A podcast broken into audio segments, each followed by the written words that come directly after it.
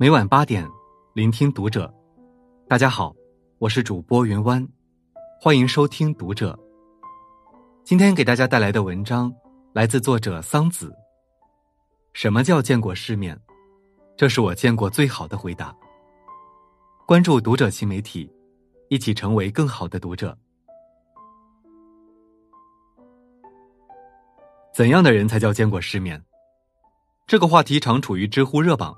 且居高不下。在这个物欲横流的世界，世面给人的第一印象，往往是金钱、地位、高档场所。何谓世面？所谓世面，就是世界的每一面。特别喜欢一位网友的回答：见过最好的，且不以物喜；知晓最坏的，且不以己悲。乱花渐欲，不坠青云志；腹有诗书。不夸夸其谈。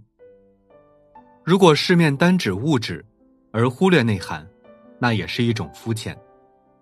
文化涵养没提上去，用再贵的奢侈名牌，去再多的高档场所，都只是流于表面。一旦遇到困难时，就原形毕露，咋咋呼呼，习性还是和从前一样，毫无改变。那么，怎样才能做一个见过世面的人呢？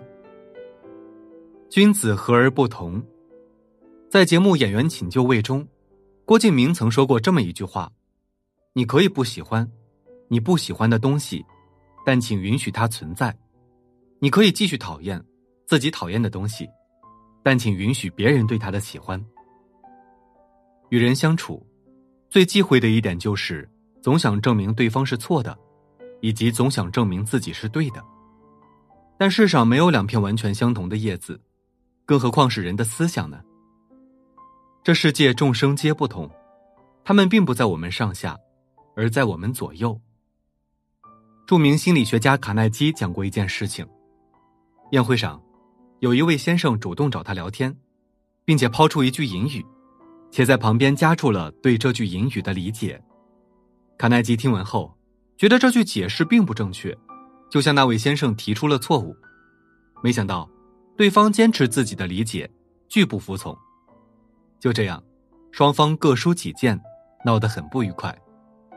于是，卡耐基找来一位文学界的朋友主持公正。朋友得知故事的来龙去脉后，便用脚在桌底碰了碰卡耐基，示意他不要说话，然后开口赞同了那位先生的观点，承认他的观点并没有错。事后，卡耐基十分疑惑不解。不知朋友为何要偏袒那位先生？朋友笑笑说：“每个人都会有自己独特的想法，在阅读文学资料中也不例外。我们不能要求每个人的理解都按原著的意思去解读。与其一直与别人争论解读的对错，不如接纳别人的不同，给别人一个台阶。这样既尊重了别人，也显得自己有修养。正所谓君子和而不同，我们虽然观点不同。”但是彼此尊重，就像康德说的那样，我尊敬任何一个独立的灵魂，虽然有些我并不认可，但我可以尽可能的去理解。一个层次高的人，不会以自己的意志凌驾于别人之上，能够接纳别人的不同，尊重别人的不同。身似琉璃，心如玄铁。身似琉璃，要求我们的身体像琉璃一样精致。心如玄铁，要求我们的内心像玄铁一样坚韧。之前网络十分流行一句话：“明明有颜值，非得靠才华。”诚然，赏心悦目的外表固然可以成为一张通行证，但一个真正优质的人，往往懂得内外兼修。林徽因的一生就是优雅与坚定的代名词，她把自己的形象管理当做必修课，从未懈怠马虎。作家文杰若说：“林徽因是我平生见过的最令人神往的东方美人，她的美在于神韵。即使在抗战时期，颠沛流离的生活让林徽因感染了肺病，她因病卧床，也从未将就过自己的形象。岁月从不败美人，因为真正的美人，哪怕窗外兵荒马乱，内心也有定海神针。她虽一身旗袍，似水柔情。”但优雅背后，却是坚毅与刚强。在同龄人尚未确定人生目标时，十六岁的她早早就立下了心愿，投身于建筑事业。受聘于东北大学，她与丈夫梁思成创建了国内第一个建筑系。为保护古建筑，她与丈夫一路翻山越岭，走遍全国十五个省，一百九十多个县，实地勘察了两千七百三十八处中国古代建筑遗构。即使后来贫病交加。他仍坚持完成了《中国建筑史》这部著作的初稿，以及用英文撰写的《图解中国建筑史》，为中国古代建筑研究奠定了坚实的科学基础。卞之琳先生说：“林徽因天生是诗人气质，腹有诗书气自华。人只要心中有学问，气质自然光彩夺人。因此，我们不但要外在的精致，更要修炼灵魂的芳华。”一个人最好的状态，不外乎如此了。能享受最好的，能承担最坏的。最好的人生，能讲究也能将就。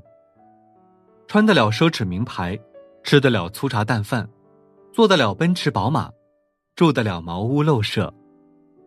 林语堂先生曾这样评价苏轼：苏轼一生起起落落，从不消停。但却始终如一的保持豁达的人生态度，活得极其洒脱。苏轼少年得志，二十岁中进士，欧阳修大为赏识他，很快就名声大噪。好景不长，因为文章被诬陷，他从学士沦为了一介农夫。之后的岁月中，他的人生依旧坎坷，从北到南接连被贬，他注定飘零四方，居无定所。但这并没有击倒苏轼。每一个天寒地冻的日子，他都活得骄阳似火。身处顺境时，他能享受最好的，能讲究；身处逆境时，他能承担最坏的，能将就。尽管人生旅途跌宕起伏，却还是风采依旧。人这一辈子，无所谓一马平川。俗话说：“事来心应，事去心止。”无论好坏，都是路途中必经的风景。人生既要能享受风花雪月，又要能承受风雨摧残，只有这样，才能活得通透。这个世界太大了，谁也没有资格说自己领略过天地万物。世面其实是见不完的，但我们可以通过看众生去领悟这个世界。在众人随意评判之时，你能捍卫对方的说话权。而不是人云亦云，在众人六神无主之时，你能气定神闲，而不是惊慌失措；在众人抱怨苦难之时，你能应人生万变，而不是自暴自弃。如此豁达的人生境界，比见识世界的多面性，或许更为高级。与朋友们共勉。好了，今晚的内容就分享到这里。感谢您的收听。如果您喜欢这篇文章，不要忘了在下方点赞哦。我是云湾，我们下期再会。